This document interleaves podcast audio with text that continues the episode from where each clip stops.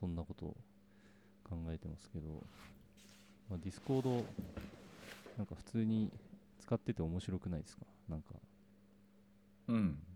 チャット部屋というか、うん。へ部屋な感覚だね。ね。バーチャルにある部屋なんかクラブハウスが最近流行ってるけど、まあ、リア充専用のアプリだと思ってるんで、なんかリア充じゃない人間にとっては、ディスコードっていいなと思ってて。まあなんか、ディスコードって何って聞かれたときに、まあ、結構説明しづらいと思うんですよね。うんしづらいねうん。まあ、単なる、まあ、チャットツールっていうと、ディスコードの持つ良さっていうのは伝わらないし、かといって、まあなんか、ボイスチャットがあることを言っても、うんななんでそんな電話するの？みたいうん。な。なんかそういう話にもなりそうだし、うん。悩ま悩ましいんですよね。ディスコードいいなと思ってるんですけど、うん。そうだね。聞き手によっちゃ なんでそんなに電話してんのって。そうそうそうそう。まあ、使ってみないとわからんのだけど、この手のツールをなんかやっぱとっつきにくいのかなうん、とはうん思まあ、でもおしゃべり部屋うなうん。みたいなのが、まあ一番イメージに合うかなっていう気はしますね。うん。ズームとかスラックみたいなこともできて、かつ、えーっと、まあチャットルームみたいなのを作る必要がなくて、うん。まあ、話したい人がそこに集まればいいしっていう。なんかそういうちょっと自由な使い方ができるのがディスコード。うん。まあ一応なんかトップページにも話せるあなたの居場所っていうのがあるんで、まあなんかそういうちょっと気楽な感じで話す場所作りみたいなのがディスコードだとできるっていう。うんうん。まあ実際に、これね、今日いろいろ、いろんなサーバー漁ってたんですよ。あのえ、公開されてるサーバーがあって、ああはいはいはい例えば、あの、世界で一番、えー登録者が多いか、視聴数が多いかの YouTuber で、 MrBeast っていうのがいるんですけど、うん。まあ、彼もディスコードで自分のサーバー持ってるんですよね。ううん。ん、で、それ入ろうと思ったら、人数がいっぱいですって切られて入れなかったんで、へえなんか他の、まあ、カテゴリーでいくつか分かれてて、ゲームとか音楽とか、うん。なんかサイエンスとか、なんかそういうカテゴリーがいくつかあって、うん。で、僕音楽の、あの、YouTube で、えーチル、 Chillhop みたいな、要は、ちょっとリラックスしたい時に聴く音楽を、まあ、延々と流してるチャンネルがあって、それのディスコードサーバーがあったんですよ。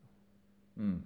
で、そこ入ってみたら、まあ、結構、無造、無造というか、カオスで、えーその Chillhop の本来のそのチルミュージックを流すチャンネルはもちろんあるんですけど、なんかそれ以外に、なんだ、知らないおっさんがなんかゲームについて話してるとか、あとなんか study っていうチャンネルがあって、それ見たら、なんか、誰かわかんないけど、勉強ノートを写してるやつがいるんですよ。え？で、怖い。僕が入ったタイミングで、なんかそいつも、えー突然なんか書き始めて、なんか勉強始めてるんですよね。え？で、あの何でもありというか、わけわかんない感じ。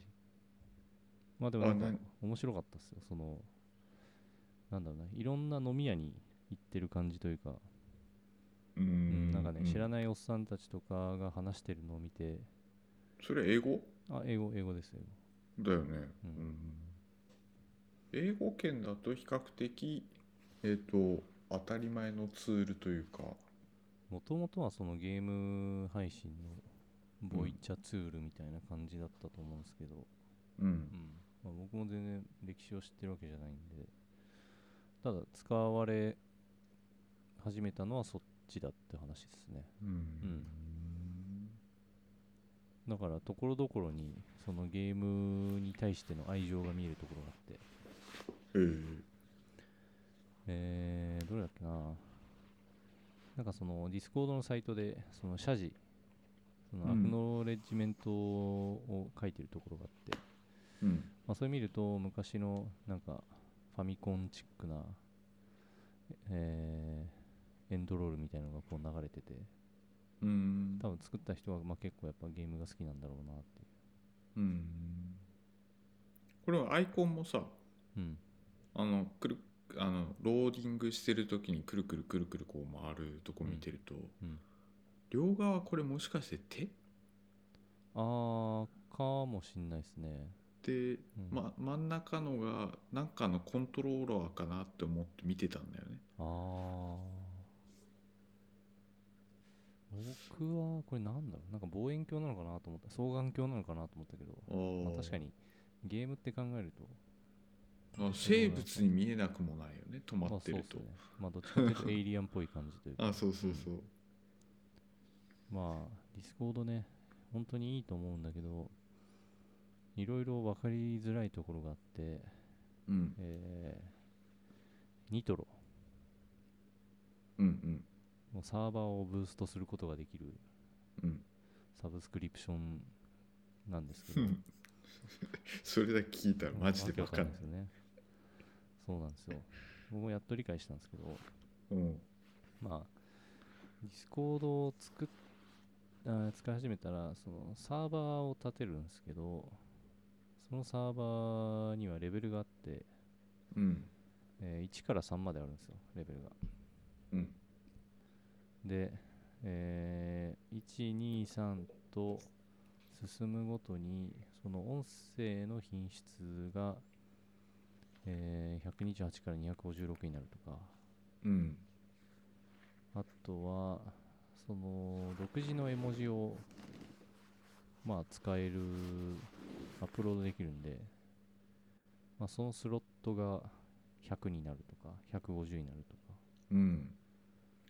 まあだからそのコミュニティ独自の絵文字を作ってまあそのサーバーを盛り上げるみたいなことはできるようになる。うんでも使うかっていうとそこまでだとそうなんですよね。ね。まあ100うん。僕は今一応その月1000円のやつをね今やってますけど。うん。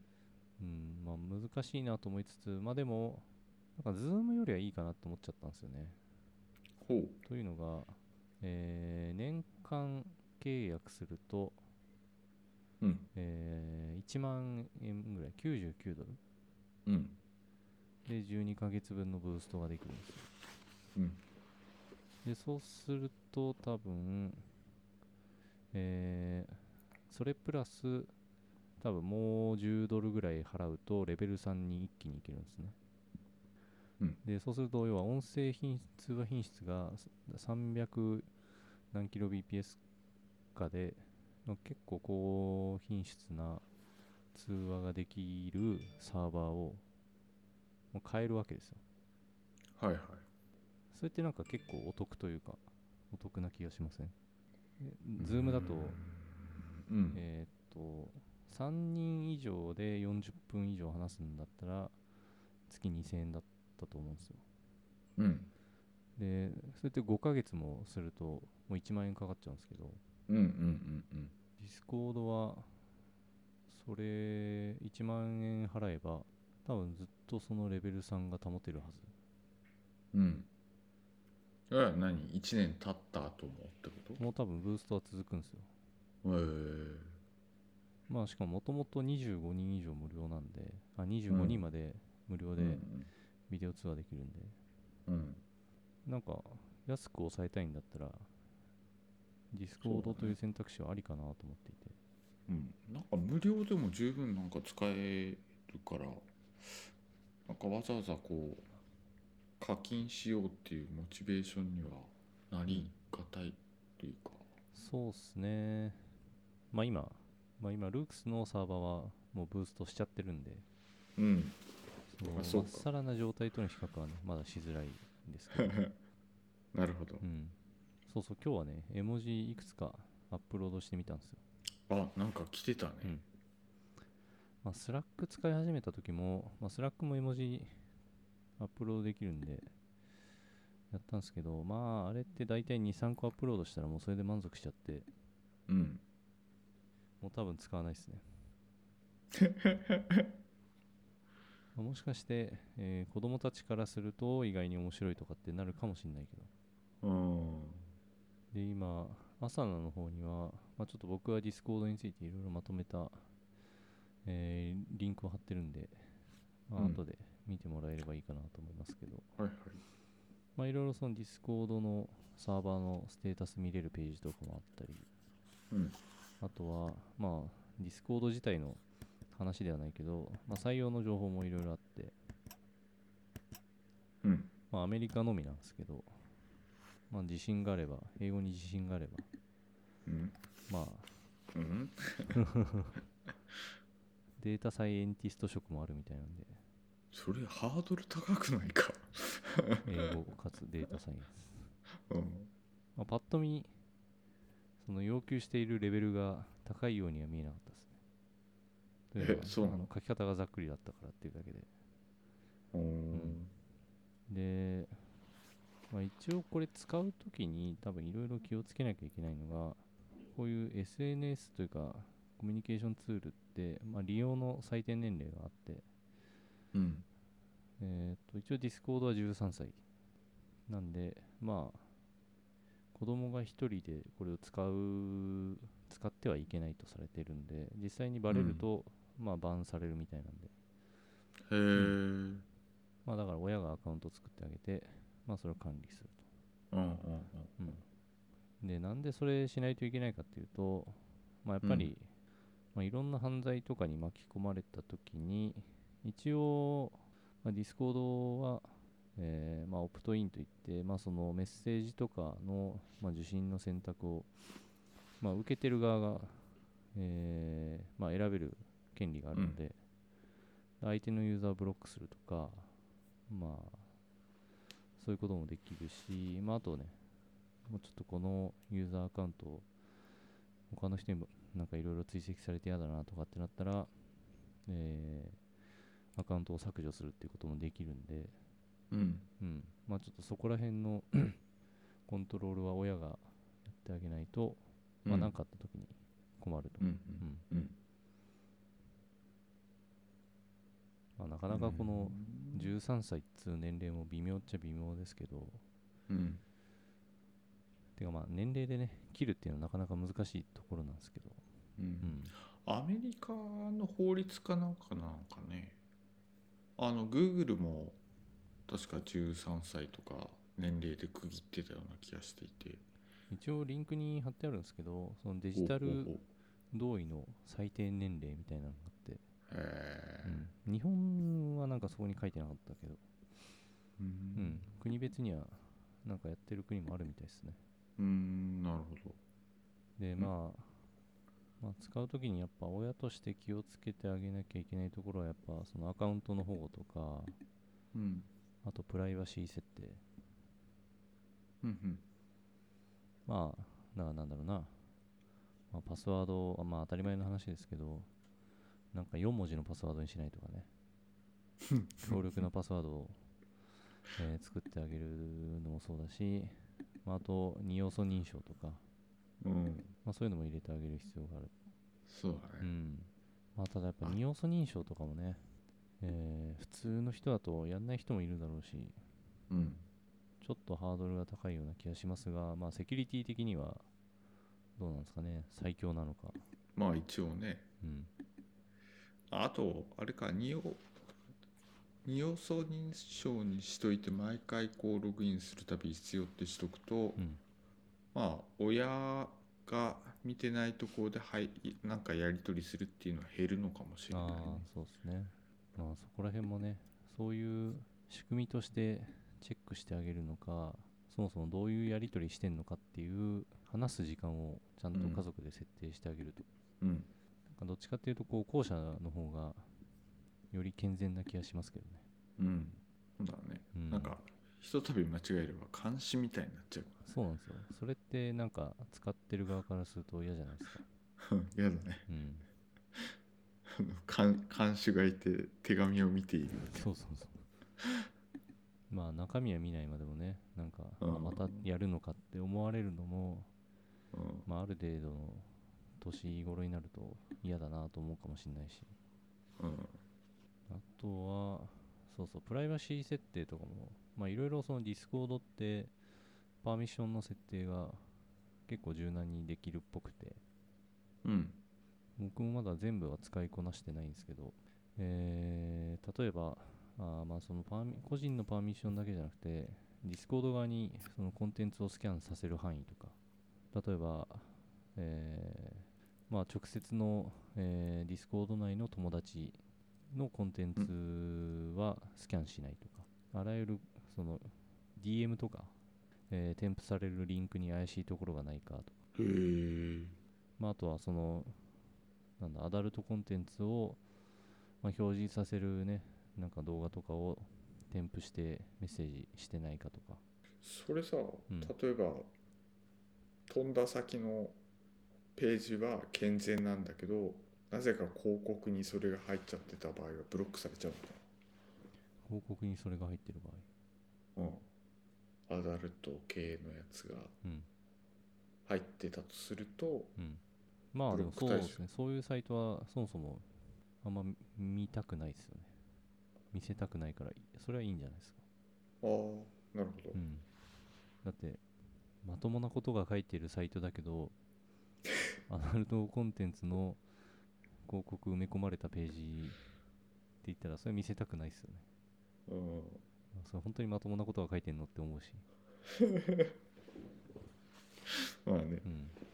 まあ、だからそこら辺も一応いろいろ設定はできるんでまあ使う親がねそこら辺を面倒見てあげないといけないっていうのはちょっと荷が重いとは思うんですけど、まあそうだね、うん、だって多分書き込んだりこのボイスチャットをするところあたりで精一杯だと思うよ、うん。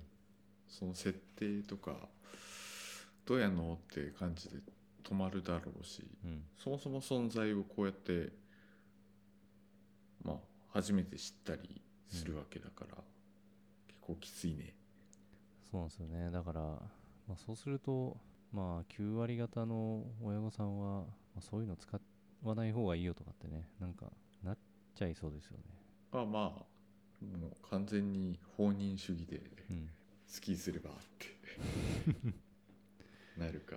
でも放任主義ってうーんやっぱ完全に任せるっていうのはそれ任せてないですよね。責任を放棄しているだけという気がしていて。うん。まあななんだろう。その何かあった時に介入していくっていううん。スタンスで、うん。あとまああと転べばみたいでもなスタンス。うん。何かあった時っていうのもね例えば、まあ、ディスコードっていろんなサーバー探せるんで、まあ、そこで友達になった人と名前教えてよって言われて 教えちゃったら遅いじゃないですか。ああ手遅れでも手遅れになるのかちょ名前と住所はとかどこの小学校とか。なうん。今ちょっと仲良くしてる人がいるんだって。うん。中学1年生になった娘が話をしてきて「あうん。そうなんだ。どういう話してんの?」って言ったらなんか向こうも何々中みたいだよっていう話をした瞬間に。うんうん絶対嘘じゃねえかそうそうそうそうそうそう。今度会おうって話になってるから行ってくんねって言って、その後音信あれだろ？おあの音信不通になるパターンだろ？そうそうそう。いやだから何かあったら介入するっていうのが遅いんですよ、なるほど、うん。そしたら全部ダメだよ。ってなっちゃうんですよね。いやだからそれがすごい難しいんですよ。でもさ僕らがそのくらいの年の頃って禁止されても抜け穴見つけてさうん。やんなかった？うーんまあだから結局そうすると物好きがやるだけになっちゃうんですよね。うん。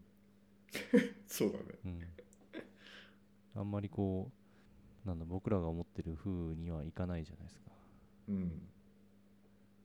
ある程度まあ親御さんたちもリテラシー、まあ、を持ってそういうツールの使い方とかを、まあ、子供に教えてあげられるっていううん。ところに持ってきたいけど、うん。うん。やりたいやつはやるんだよって言っちゃうと、まあ、そうすると結局少数派なんだよなって。いううん。うん。いやまあでもねまあ結局難しいんですよね。うんまあでも ディスコードは一応なんかそのプライバシー管理に関していい評価をもらってるみたいで、へえ。誰から？なんかそのアメリカのそのカルっていうチルドレンなんとかなんとかなんとかっていう団体があって。まあインターネット上の子供の、えーまあそういう、なんだ、えーネットコンテンツのなんか乱用とか、まあなんかそういうのを、えー防ぐように、まあなんか監視する団体っていうんですかね。まあそういうのがあって、まあ、一応そこでいい評価を与えてる意図としてはまあなんかそのオンラインのその行動データを収益化するっていうまあそのいわゆる YouTube とか Google とか、うん。うん。まあああいうところがやってるような、まあ、SNS のモデルじゃないので、うん。うん、で子供向けのなんか広告とかを出してない。あくまでもやってるのは、えーまあオンラインゲームとか、まあ、そういうコミュニティを大人向けに出してますよ。コミュニティ作りをできる環境を大人向けに出してますよっていう話と、うん。で収益はあくまでもサブサブスクリプションベースなんで。うん。まあ課金できる子供もいるかもしれないけど一応うんそういう、えー線引きをしているんでうん。まあ、あの透明性も高いしそういう管理にも気使ってるよっていう。まあ確かにまあまあそれはそういう違いは確かにあるなと思っていて。まあ結構ここら辺はディスコードって危ないの？みたいな、うん。そういうざっくりした質問に関してはまあいい答えになるかなと思うんですけどね。うん。その大人向けに、えー作られてて、まああくまでも主体は、えーそのゲームの配信のコミュニティを運営するツールなんですよと。うん。で、変な広告とかも出さないし、まああくまでもそのサーバーを運営する人の、えーまあ、月額の課金で成り立ってる会社なんで、なんか子供向けに変なコンテンツ出して収益を得ようとか、そういうことはやってませんよと。うんうん。そうですね、だから、ディスコードって何って聞かれたときに、まあ、今日の話を終えて、宮田さんが、まあ僕も含めてですけど、多少なりとも、他の親御さんに説明できることができればいいですね。難しいな、うん、沈黙しちゃうよ。どうやってなんかさ結局なんだろう。多分頭にパッと入ってくるのが、うん。LINE と何が違うのっていうのがまず来るんだようんね、うん。すごくそれをこう言葉で説明するのが難しいなというところはあるかまあ一個違うのは、えー電話番号いらないところですね。なうんまあそうねうん。なんで、あまあでも LINE も別に電話番号いらないんだよねあ、そうなんですか。そうあれそう僕ずっと2年ぐらい電話番号入れずに運用しててで不便なのが、えっと、友達に検索してもらえないとか。あそう。ーまあそうすると、やっぱ、まあ正確ではないけど、正確ではないんですけど、メールアドレスでだけで使えて、うん。まあ気軽に、えー使用を開始できるんですと。か。うん。なんかそこの違いはある気はしますけどね。うん。そうね。うん。ユーザーはちょっと選ぶかなっていう気がするかな、うん。選ぶかなっていうのはいやなんかボイチャ機能があると逆に面倒くさいからいいよ。だったらスラックがいいっていう人も多分いるだろう。そのコミュニティによってはね。うんうんうん。あの人話し始めると長えんだよなとか、なんでお前俺のボイチャ入ってこんねえんだみたいな。まあ入ってきたらまずは挨拶だろうみたいなね。地獄ですねそれはちょっと面白い。それちょっと見たいけどね。あれなんかありましたよね。ズームとかオンラインミーティングでも上座が存在するっていう。うん。つく作っちゃったんでしょ？結局。あ作ったんですか？こう公式かなんかでうん。対応しちゃったらしくて。あそうなんだ。そそんなのしなきゃいいのにとか思った記憶があるんで。夢かもしんないよ僕の。夢であってほしいな。あ悪夢だと思ってた時本当に SF ホラーですよね。技術が間違った方に進化していくという。まあなんかそれがねあの他の、S、なんだろうツールとの差別化要因になるんだったらやるかって思っちゃうんだろうね、それってもう日本のローカライズされた機能なんですかね。多分まあ並べ替えぐらいだから手間じゃないからやったんじゃないかなとは思うんだけど、うん。まあマニュアル配置か。うん。レイアウトの。まあその儒教が。儒教がまあある国向けの 地域うん。あの機能なんですかね。わかんないけど。お前誰々部長より上にいるぞって。ふざけんなよ。いやーすごいですね。もいやかえって発想というか、うん。その考えは僕にとっては新しかったけどね。うはあ。う んやっぱ見るべきところが違いますよね。なんかうん。別にバーチャルじゃなくてもリアルでももはや神座とかどうでもよくねって思っちゃう。そうですね。まあどうなんだろう。もはや最近リアルの打ち合わせというのを一切してないのでうん。その記憶すらないんですけど。まあ一応相手を不快にさせないために多少自分がこうもてなす時にはまあ下座使こうかなぐらいは思うけどうん。まあそれもなんだろうボントぐらいかな。あんまりそんなギチギチにやろうとは思わないし。まあなんだろう。上座っていうか、まあ、上座なのかどうかわかんないけど例えばこうこの字型の座席レイアウト になっはいはいてたとすると、まあそのこの字の縦辺のところの真ん中にまあ一番偉い人というか決裁権を持つ人を置くっていう理由は分かりますけどね。うんまあ理にかなってるじゃないですか、まあね。一番声を聞きたい人を一番見見やすいところに置くというか。うん。うん、そういう考えだったらわかるんですけど、もはやオンラインミーティングにおいては、すべてが均等というなので、うん、まあリアルの場でもさそんなに大きく変わんねえじゃない？まあその実態がどうかは別ですよ。あの。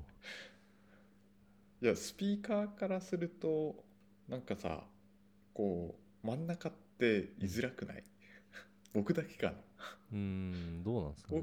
僕いつもね端がいいなって思っちゃう、まあ、それはその下々のものの考えかもしれないし、ああそういうことか、うん。偉くなっていくと。いや、てか、ちまあ、その人、スピーカー側の意意向というよりも、うん。えーその重要な決定権を持つ人の話を聞きたい人の意向の方が強いと思いますね。おおだから、部長がなんていうかみんな気になる。ーうんはずですよね。本来は。うんううんんまあだからそういうのはいいんですけど、なるほまあ、オンラインミーティングだと、まあ、ディスコードだったら、あのーその人の音声を、まあ、他の人より聞きやすくするみたいなのが、まあ、ロールの設定でできるんですよ。どうんうんうんへえまあ、むしろそれをやってあげた方がいいですよね。機能的にうんその人を優先させるとか。うんうん。ね何も発言しない人というか、実行力がない人なのに、まあ、その人の声が、ま、あの当日のミーティングのね、マイクを優先するとか、うん。そういうのは良くないと思うんで。うん。うん。いやまさしくうん。あれだね、よくあの比喩的な表現でさいやこの間の会議さ声の大きい人の意見に引っ張られちゃってさっていう、うん。まあ比喩的な表現でこう使うことが、うん。まあ、まあまああったけどディスコードになってくるとガチでそれになるんだね。ああそうですね。ディスコードとかオンラインミーティングだと。まあでもそのためにその会議のオーナーはまあいろいろ権限があって、まあ、相手のマイクをうんミュートしたりとか、うんうん。まあルームから出したりとかできるんでまあそこら辺をねうまく使えればいいと思いますけど。うんルームから出すってなかなかだね、面白いですよね。つまみ出されるっていう。未だかつて見たことないけど、こう技術が発展するとなんか昔ドラえもんで見てたようなのび太が 廊下でたつまみ出されて立たされるみたいなことがまあ誰でもできるようになるというか、うん。うん、5分経ったら入ってきてよって。ああそうですね。できますね。そうロールで思い出したけどあのディスコードってその役割を設定できるんですよね。例えばえーまあ部長とか課長とかでもいいんですけど、まあ、例えば僕らだと、えー今日新たに一つロールを加えたんですけど、えー今3つロールがあって1つが、えーアソシエイトっていうロールで、うんまあそれはルークスを運営する人たちのロール。まあこれ大体いろいろできるようにしてて、えーもう一個は今日クリエイターというのを作ったんですね。まあこれ子供たちにロールを与えたんですけど、えーまあそのパーミッションの設定自体は別に特段今と変えてなくて、単にそのロールのバッジというか、名前が、えーそのロールに設定した色のな、えー色がつくっていう。炭治郎のちょっと濃い緑っぽいのをそのロールの色に設定したんで、まあ、あの子たちの名前が今多分緑色になってるあ本当だ、うん。ここら辺も結構面白くてなんか他のサーバー見るとレベル1とかレベル2とかっていうロールがあったんですよ。あこれ？だからそのなんか実績を解除すると新しいその権限が与えられたレベルになるみたいな。はい、多分そういう使い方だと思うんですけど。なんか物によっちゃさ宗教とかでさお,、うん。お布施が1万円以上でレベル上げとかそうですね。まあ我々がそれに応じればできるんじゃないですか。お宅のお子さんのレベルを1万円で1上げてもいいですよみたいなね、うん。さ宗教や。なんじゃそんうん。なるほどね。まあそんな感じでいろいろできるんでまあ僕らもまだ結構、ね、勉強必要ですけど、まあ、かなり可能性があるツールというかなんだろうな。なんか教育のためのツールになんか使うにが適しているというか。うんなんかクラスルーム的な感じで使えるいいツールだなっていうのがね僕はちょっと所感としてありますねうんまあ、ディスコードはそうですね。そんな感じ。まあ、あと、小ネタで言うと、えー、どれだっけ。なんか興味あるのあります？朝見てます、今。うん見てる一番意味が分かんないのがこの GitHub のやつはああ、なんじゃこれそうそうそう。あのー、GitHub SMBC 年収300万円カンコレっていう、えーワードが Twitter の結構トレンドになってて、へまあ、え何かと思ったら GitHub 上に、えーソースコードを上げてる人がいたあんですけどその人のソースコードを見ると、えー三井住友銀行のなんかソースっぽい記述があって、うんこれなんか会社の機密のコード上げてんじゃねみたいな話になりうん。でその人はどうも過去のツイートを見ると年収300万円でまあ艦隊コレクションが好きらしいで彼曰く、まあ自分の年収を測るために GitHub に会社で作ったコードを上げて、えーまあその他のねその転職サービスというかああいうのと連携して自分の年収を測ってたっていうそのためには、うん。うん。なんか誰のツイートか忘れたけどインポートしているライブラリーのうん。レベルで判断判定してるっぽいってそうですね。なんか検証してるのがあって。あの TensorFlow と,、えーとケラスと、うんえー、サイキットランととかっていう、うん。まあ、いわゆる機械学習とか、えーディープラーニング関連のライブラリーを、えー使ってるかどうかみたいなのが そのスコア算出に、まあ、影響を与えているだろううんというのでそれらのライブラリーをインポートするだけのコードを、えー 作っておいてそれで判定したら年収がなんかいくらか忘れたけど700800万とか そういう判定されるという。ねえ。年収300万っていうのはこれはどうなんだい？うーん、そうっすね。てか、そういう人たちがやってるんだっていうのがまたうん。いろいろと感慨深いものがありますよね。うん。なんかもっとこれの3倍ぐらいこうと3倍でもまあちょっと安いかなまあやってる人がこう作ってんのかなってうん。思ったらうんちょっと意外なんだけどねそうっすね。まあ、どういう中身なのかにもよりますけど、うんまあ、多分その孫孫受け的な、えー人たちがやらされてる仕事なんだと思うんですけど、うんまあ結構闇ですよね。うんまあまたちょっと面白いのがなんか悪びれてなかったんだよね。そうですね。まあなん、なんとかするんじゃないの？みたいな。すがすがしいというか、まあ、しかもその人の書いているブログとか見ても、いろいろとこう日本語の使い方間違ってたりしていて、何かは忘れたんですけど、うん。その四字熟語、その文脈で使わないよねみたいなのが散見されて、うんちょっと、えーずれてる人だったのかな。あーんなるほそうですね。これはちょっと面白かったですね。まあ面白い、笑っちゃいけないのかもしれないけど。どあのよく世間的にさこう、うんこれからちょっと営業無理だからさってうんプログラマーになろうかなってうん言ってる人は5秒になれますよって。うんうん、言えちゃうね。そうですね。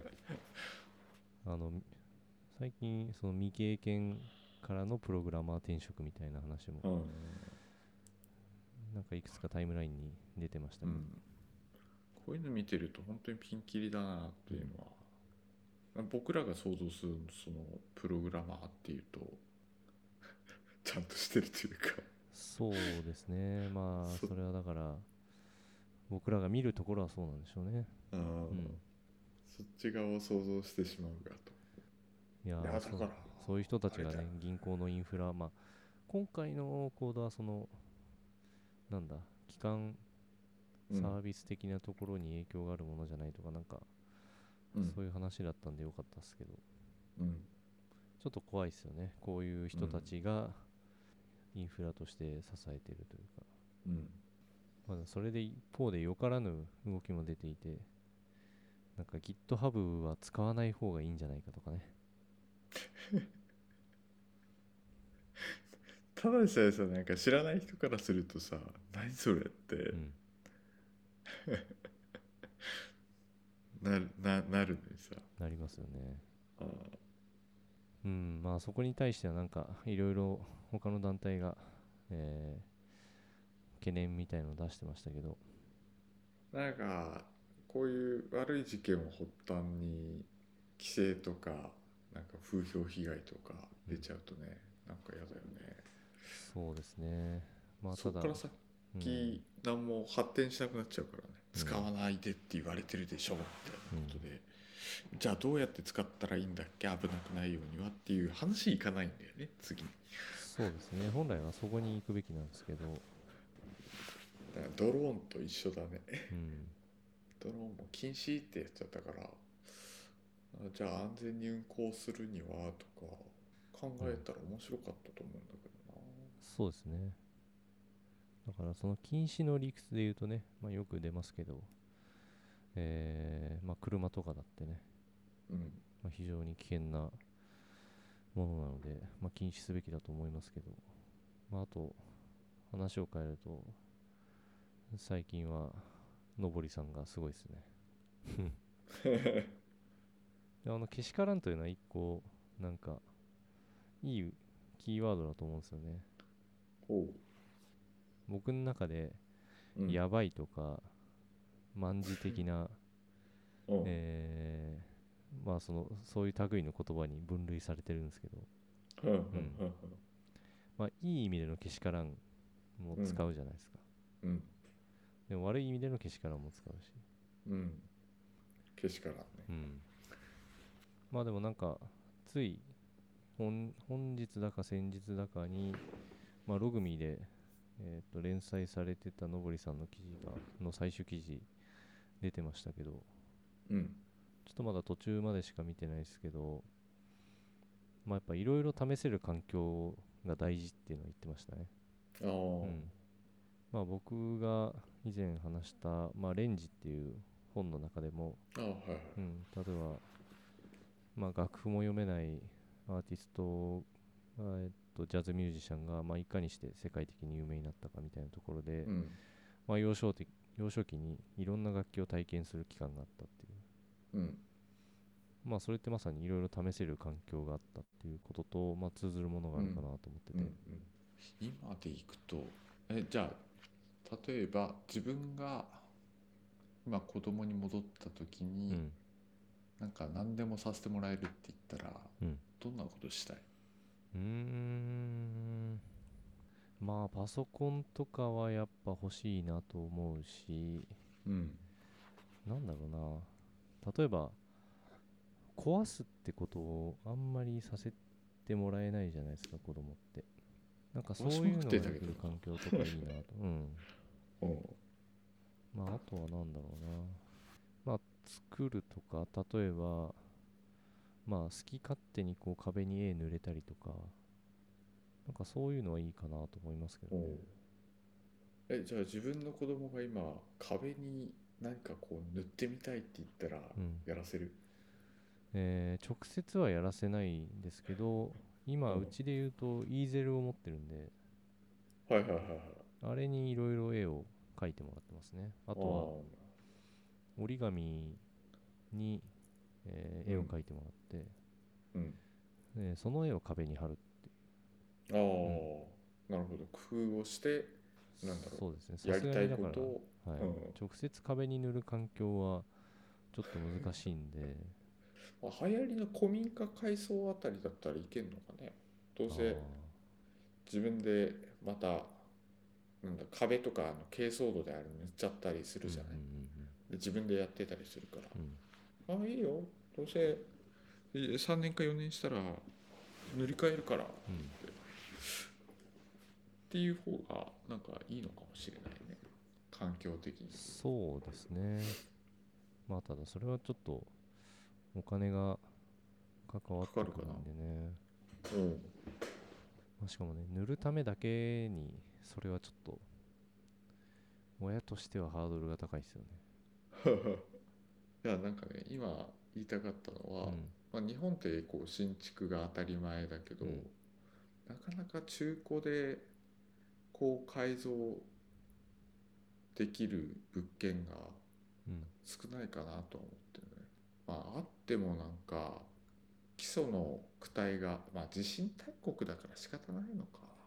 そうですね海外はまあ長く経ってれば経ってるほど価値が上がるただ日本はまあ建築築年数高いと価値下がるっていう下がるね。もうそれはその国の性質がある気がするので。うん。まあ高温多湿っていうのもあるか。うん。木は朽ちるからな多湿だと。そうですね。まあでもそこはやっぱね親がとか周りの人がえーっとなんか乗ってあげるというかやっぱうん許容してあげる環境がないと難しいですよね。うん。まあ親も一緒に、まあ、体験しに行くでもいいのかもしれないけどね、うん結構ね今日行ったその清水公園のフィールドアスレチックってはい。こう初めて連れてったんだけど子供の意外な側面を見ることができるというか、うん。なんか普通の運動ではなくてなんかアスレチックでこう登ってくんで、えー普段使わない筋肉使ったりだとか、あと結構高かったりするから高さがね。はいはい。そうするとあ意外と高いところ苦手なんだとかそうあの勝手に足が震えちゃってるとか 見てるともうああこれダメなんだ。でもダメって言ってももう戻れないし行くしかないよって言って、うん あの無理くり行くというか、うん。まあそんな経験かな。はいはい。後戻りできないっていう。う、ん。まあでも公園は一種の試せる環境ですよねうん。まあ主に身体能力とかなんか、えーまあ、自然に対する興味があるかないかとかうん。まあそういうところになると思いますけど、そうだね、うん。なんか集めてくるね。部材も違うんだよねそれぞれ。ねあ。松ぼっくりに興味持ってたり、うん。うん。虫のなんか死骸？死骸っていうか、うん。あのよくカブトムシとかさちぎれてはいはいはい。上だけとかねそうそうそうそれ拾って持ってたりするし、うん、あうんあ。ああそういうのに興味があるんだ、うん。まあ、片やキノコで騒いでたりとか、あはいはい。そうすると本当にいろんな選択肢がある環境を用意してあげないといけなくてそこって今の世の中に足りてないとこな気がしますよね。まあ特に学校とかですけど。ああ学校はどうだろう。まあ今の状態でもいっぱいいっぱいなのかなっていう気はするけどね。うん。それはなんか彼らの組織体制を見てもまあできるのがそこまでなんだろうなっていうふうには見ちゃうかな。まあでも人がたくさんいたらそれが解決するかっていうとなんかそうじゃない気がしますけどね。とあえっ、とね人的なものそのなんだろう工数みたいなものではなくて、あの文化というか、うん。そうですよね。うん、多分いくら人とお金があっても多分やることは子供一人一台パソコン配るとか。まあそういうことしかやらないと思うんで、まあ、なかなかね厳しいですよね。うん。まああとはね小学校自分の子供時代を思い出すと好きな教科はどんどんやってたからうん。なんか教科別に本当に学年を変えてあげるっていうのはうんやっていいと思うんだよね。ああそうですね。みんなが横並びになる必要はないですよね。本当だるいんだよね。あの待ってるのが。算数とかさ、うん。その辺は好きだったからどんどんやってたんだけど、まあ、逆にねあの中学になってくると古文漢文で足を引っ張りまくるっていう。ああそうですね。そうですね。まあ知らないよりはまあ知っといた方がいいんですけどまあ中学校とかになっちゃうとねちょっとわかんないですね。まあでも僕は古文を子供にやってほしいかっていうとまあそこはあんま思わないですけどね。まあ漢文とかだったらさまあなんだ英語にうん。比較的近くてこう主語述語ってきてんだよぐらいのところまではやっていいと思うんだけど、うん。そっから先の。